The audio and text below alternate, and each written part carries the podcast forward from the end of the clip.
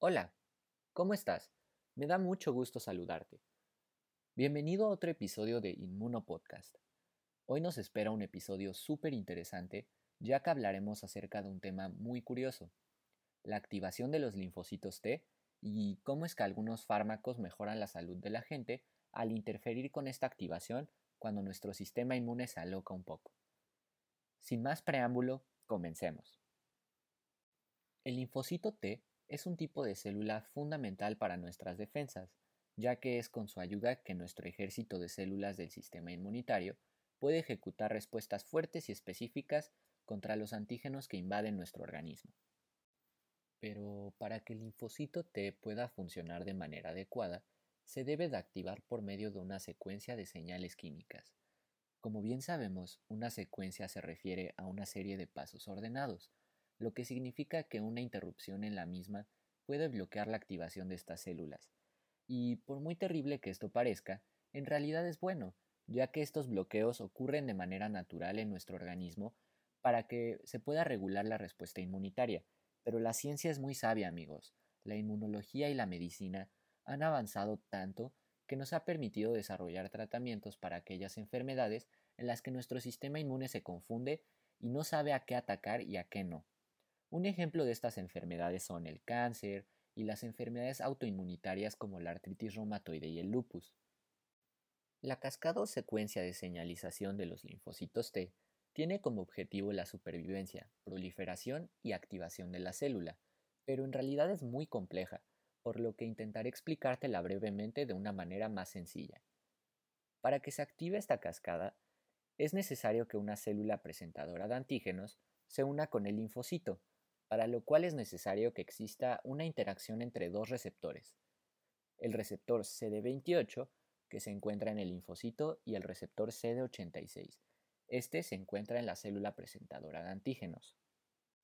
Una vez que ocurre esta unión de receptores y que se le presenta el antígeno al linfocito T, dentro de esta célula, una proteína llamada LSK se encargará de activar la cascada colocando fosfatos en la parte interna de los receptores para que otra proteína llamada SAP70 pueda llevar a cabo su función.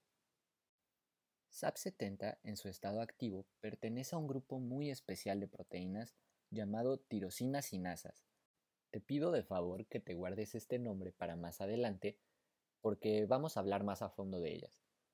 Pero bueno, esta proteína activa a otras denominadas proteínas adaptadoras. Posteriormente, las proteínas adaptadoras unen fuerzas con otras para poder transferir grupos fosfato para que se activen moléculas que favorezcan la producción de interleucina 2. Esta sustancia se abrevia como IL2. La función de esta interleucina es la proliferación y supervivencia del linfocito. Algo que debemos mencionar también para la comprensión de este tema tan interesante es la importancia del calcio en la señalización celular ya que este calcio sirve para la activación de complejos de proteínas que de igual manera permitirán la producción de IL2. Ahora que ya tenemos una noción de lo que es esta cascada, podemos hablar un poco acerca de una enfermedad bastante común en el mundo, la artritis reumatoide.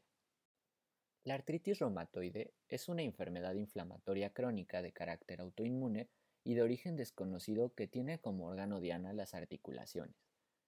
En la mayoría de los casos produce destrucción articular progresiva con distintos grados de deformidad e incapacidad funcional.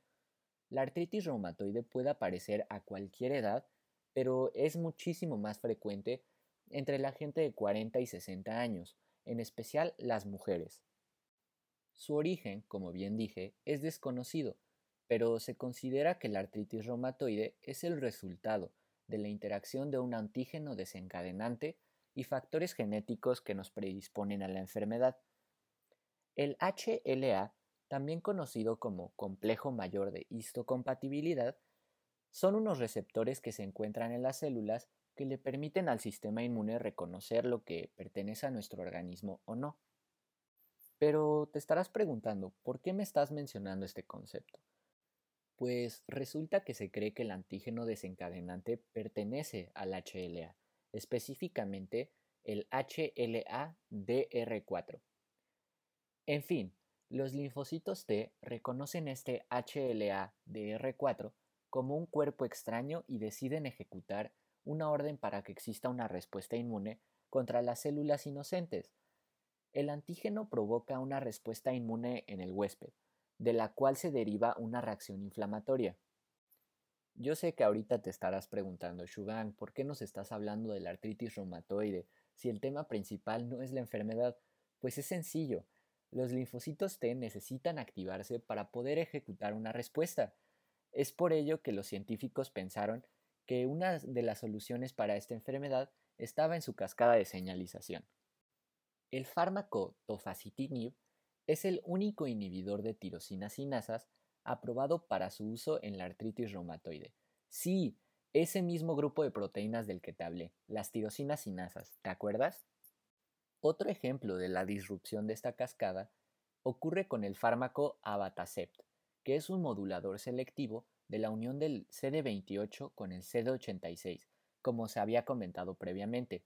Esto es imprescindible para la activación de las células T. El abatacept también es usado para tratar la artritis reumatoide al inhibir la activación de los linfocitos T, bloqueando selectivamente la unión específica entre los receptores CD80-CD86 de las células presentadoras de antígeno al CD28 del linfocito T. ¿Y qué quiero decir con esto? Que Abatacept hace que no ocurra la cascada de activación de linfocitos T gracias a que bloquea la cascada incluso antes de que empiece. Y si no hay activación del linfocito, no hay inflamación y por ende no progresa la enfermedad.